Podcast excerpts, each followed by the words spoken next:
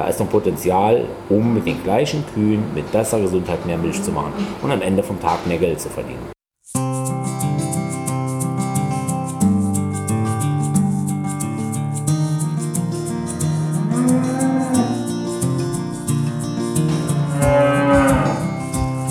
Kuhverstand Podcast.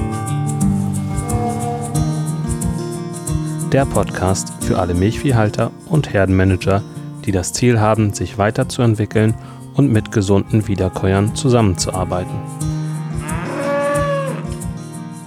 Heute am Mikro ist wieder Christian Völkner.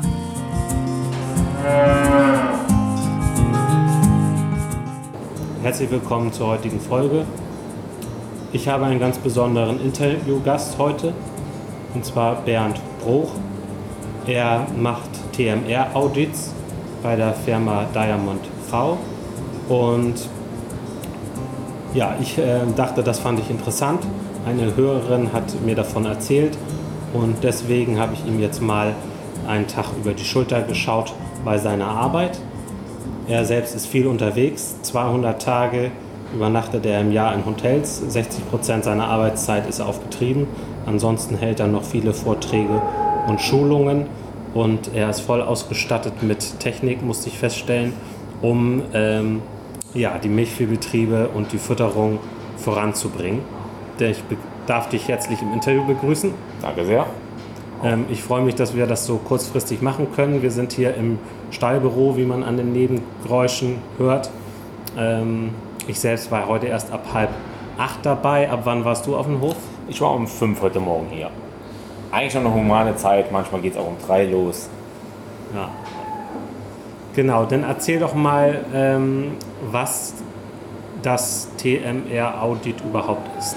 Ja, also das TMR-Audit ist eigentlich ein Service, Added Value nennen wir es, also zugefügte oder zusätzliche äh, Werte von unserem Unternehmen. Wir als Diamond V sind Hersteller von ähm, Fermentationsprodukten, unter anderem auf Hefebasis. Und wir wollen neben den Produkten auch noch Service für Kunden anbieten. Die Idee ist vor einigen Jahren von einem Kollegen aus den USA entstanden. Ähm, wir haben einfach gesehen, dass oftmals Rationen nicht so melken, wie das der Berater sich vorstellt. Und war die Idee, wie können wir kontrollieren, ob eigentlich eine Ration gut gemischt ist, ob die Kühe das fressen, was wir auf Papier erwarten. Spannend war, wir wollten ein ähm, Tool haben, um auf den Betrieben sehr schnell eine Antwort liefern zu können, ohne große Laboranalytik und haben eigentlich am Anfang mit der Schüttelbox parallel dazu ähm, mit Laboranalysen gearbeitet und konnten feststellen, dass die oftmals korrelieren und deswegen haben wir ein System entwickelt, wo wir eigentlich den gesamten Fütterungsprozess auf dem Betrieb durchlaufen und dann am Ende vom Tag oder am Tag drauf tatsächlich Empfehlungen aussprechen können.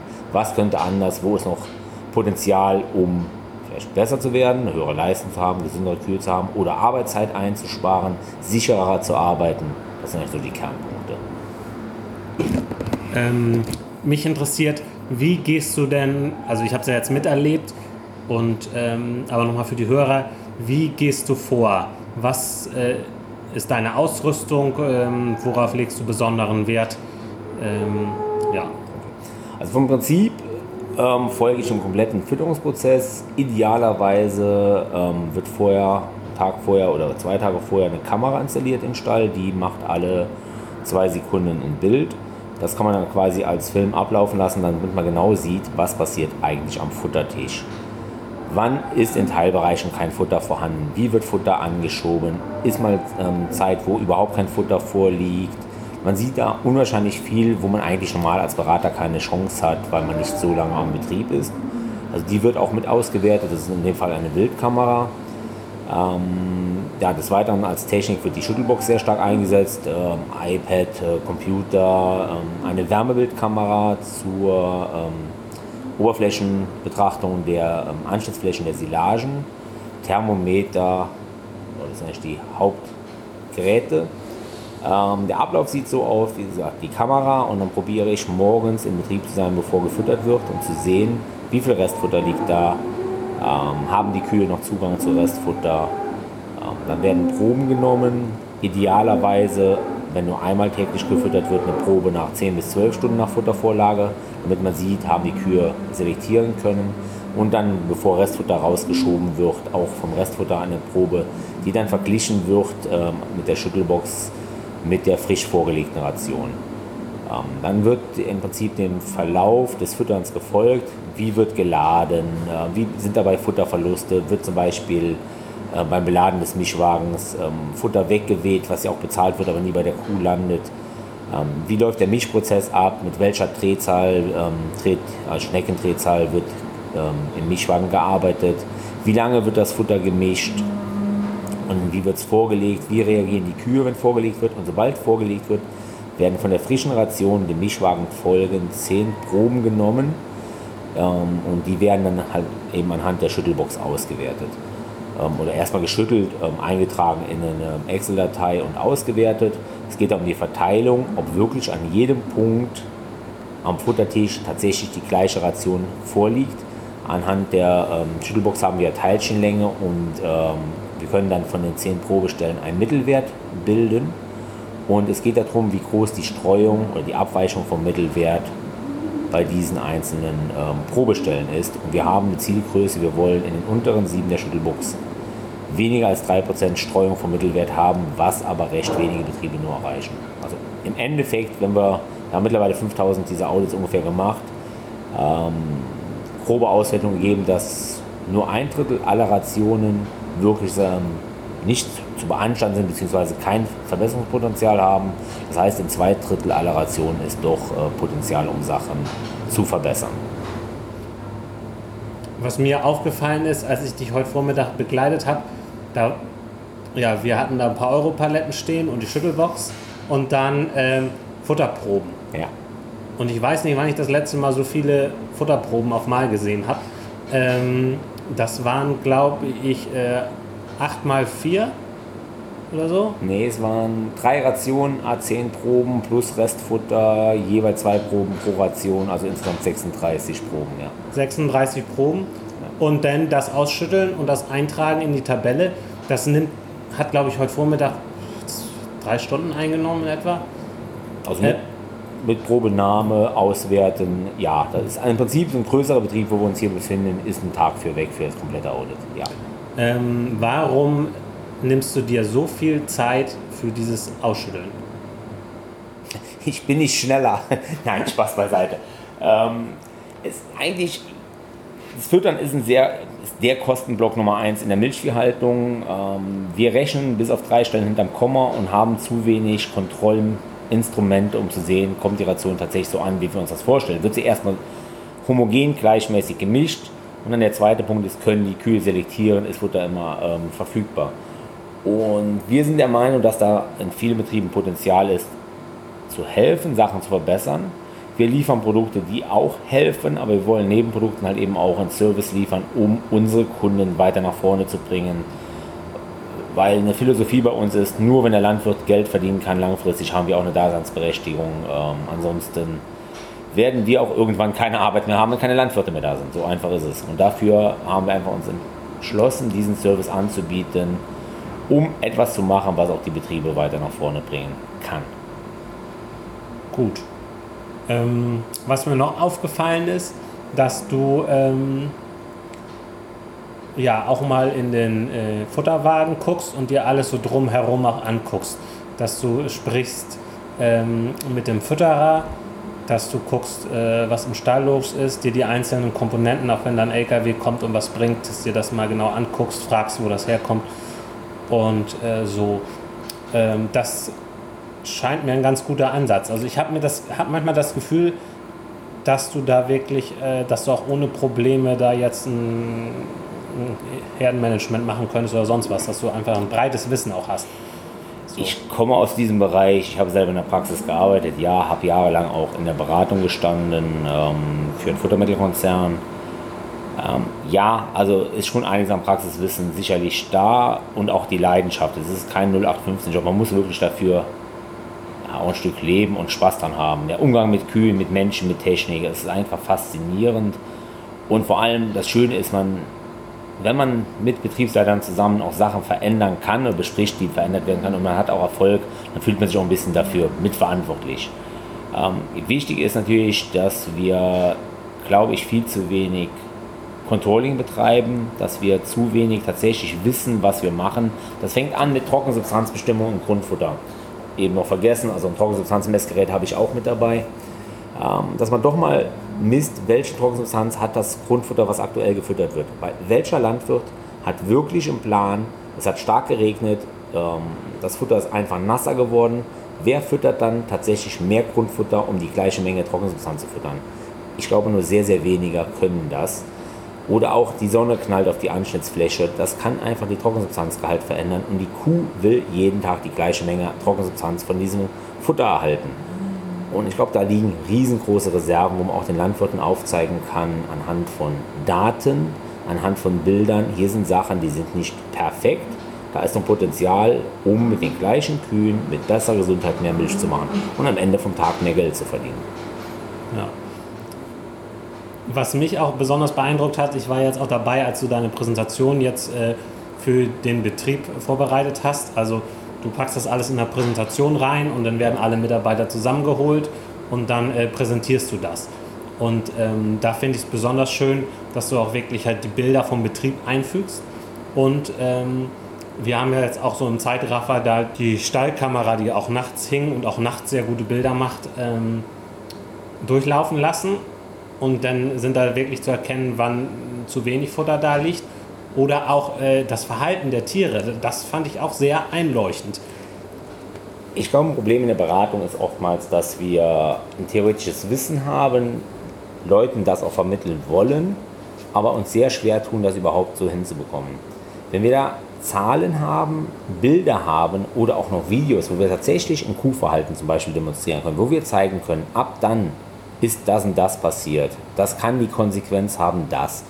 Dass man einfach auch die Landwirte tatsächlich irgendwo abholt, wo sie es auch visuell sehen können, wo sie es verstehen, wo sie auch sehen, tatsächlich, das ist so, das ist nicht nur irgendwelche Theorie, das ist tatsächlich Praxis bei mir auf dem Betrieb. Ähm, ja, dann sind die viel offener für Veränderungen. Ich glaube, ein großes Geheimnis von dem Erfolg mit diesem TMA-Audit, das die Firma dann wie hat, ist, dass wir es schaffen, in der Präsentation oftmals den Fütterer, den Betriebsleiter, Herdenmanager oder wie die Strukturen auch immer sind, auf Großbetrieben dann auch auf die Pflanzenbauer an einen Tisch zu bekommen, einfach eine Diskussion starten und oftmals ist es so, ich erzähle Viertelstunde, 20 Minuten was und danach sind die erstmal eine Stunde mit sich am Diskutieren. Einfach Abläufe diskutieren, warum sind Sachen so, auch mal sagen, ja, das geht nicht, weil, oftmals ist natürlich der ähm, Tierhalter schimpft auf den Pflanzenbauer und umgedreht. Und wenn man dann mal zusammen spricht, ähm, kommen oft Probleme auf den Tisch, beziehungsweise werden Sachen diskutiert und ja, oftmals ist nachher die, der Kommentar von den Teilnehmern gut, dass wir mal untereinander auch gesprochen haben. Ich glaube, das ist auch mit ein Stück ähm, von der Erfolgsgeschichte. Und dass man auch klar den Fütterer mit an den Tisch und sagt, es geht nicht darum zu sagen, was du gut oder schlecht machst. Es geht darum zu zeigen, vielleicht ist noch Potenzial, besser zu werden. Und wir hatten auch schon Fälle, wo der Fütterer nach so einem Audit auf einem großen Betrieb eine Arbeitsstunde am Tag weniger brauchte, um die gleiche Arbeit zu machen und diese Stunde irgendwo nutzen konnte, um Sachen zu machen, die sonst vielleicht liegen geblieben sind. Ja. Also das ist dann auch für diese Leute eine schöne Sache. Natürlich gibt es auch Beispiele, wo Sachen nicht so gut gelaufen sind, wo man auch mal ernst mit dem Futterer sprechen muss. Das ist nicht ganz so gut, ähm, aber da muss man auch ruhig erklären, warum, welche Konsequenzen hat das. Und ja, manchmal ist es auch ganz gut, wenn ein Externer den Mitarbeitern nochmal Sachen erklärt und auch fachlich untermauern kann. Das hat doch nochmal mehr Gewicht, als wenn der Betriebsleiter selber es macht, der es sicherlich auch weiß, aber wenn die zweite Meinung auch nochmal in die gleiche Richtung geht, werden Sachen auch oft umgesetzt. Und deswegen finde ich auch ganz wichtig, mit den Fütterern und den ähm, Leuten am Betrieb zu kommunizieren. Ja. Wenn jetzt äh, äh, du als Hörer sagst, äh, oder ein Hörer sagt, ähm, ja, das finde ich interessant, Mensch, da wollte ich sowieso mal ran oder das, äh, äh, darüber möchte ich mehr wissen. Ähm, wie kann er äh, mit dir in Kontakt treten oder wie läuft sowas ab? Ähm, Im Prinzip ja, sind mittlerweile am Punkt, dass wir sagen, wir bieten den Service nur noch für Kunden an. Allerdings, man kann über alles sprechen. Ähm, es kann ja auch ein potenzieller Neukunde sein. Nein, also ähm, der Erstkontakt ist immer am einfachsten über unsere Internetseite. Das ist www.diamondv.com. Diamond ist D-I-A-M-O-N-D-V.com dann. oder aber telefonisch äh, oder per E-Mail ist noch besser. E-Mail ist bbroch.diamondv.com, also b-b-r-o-i-c-h at diamondv.com. Kann man gerne Frage stellen und dann muss man sehen, im Einzelfall gibt es da Möglichkeiten oder nicht. Ähm, aber sprechen kann man auf jeden Fall. Derzeit wird auch ähm, das TMR-Audit in der Milchpraxis in der Fachzeitung auch mit vorgestellt. Ähm, also die Nachfragen sind sehr groß, wir haben, bekommen sie eigentlich nicht abgearbeitet. Aber das sieht auch den Bedarf, dass man viel machen kann. Nur im Prinzip ist es kein Hexenwerk. Ähm, wenn einer mit der Schüttelbox umgehen kann, was zu erlernen ist, kann man auch selber als Landwirt schon mal Controlling machen, dass man sagt, man nimmt schon mal vier, fünf Probestellen, wenn man eine Mischung erstellt hat und abgeladen hat und vergleicht die. Wenn die Prozente stark abweichen, kann man schon sagen, ja, da ist irgendwas nicht ganz gut. Und da bin ich natürlich auch jederzeit gerne auch bereit, ähm, telefonisch oder per E-Mail eine Frage zu beantworten. Also das lässt sich regeln.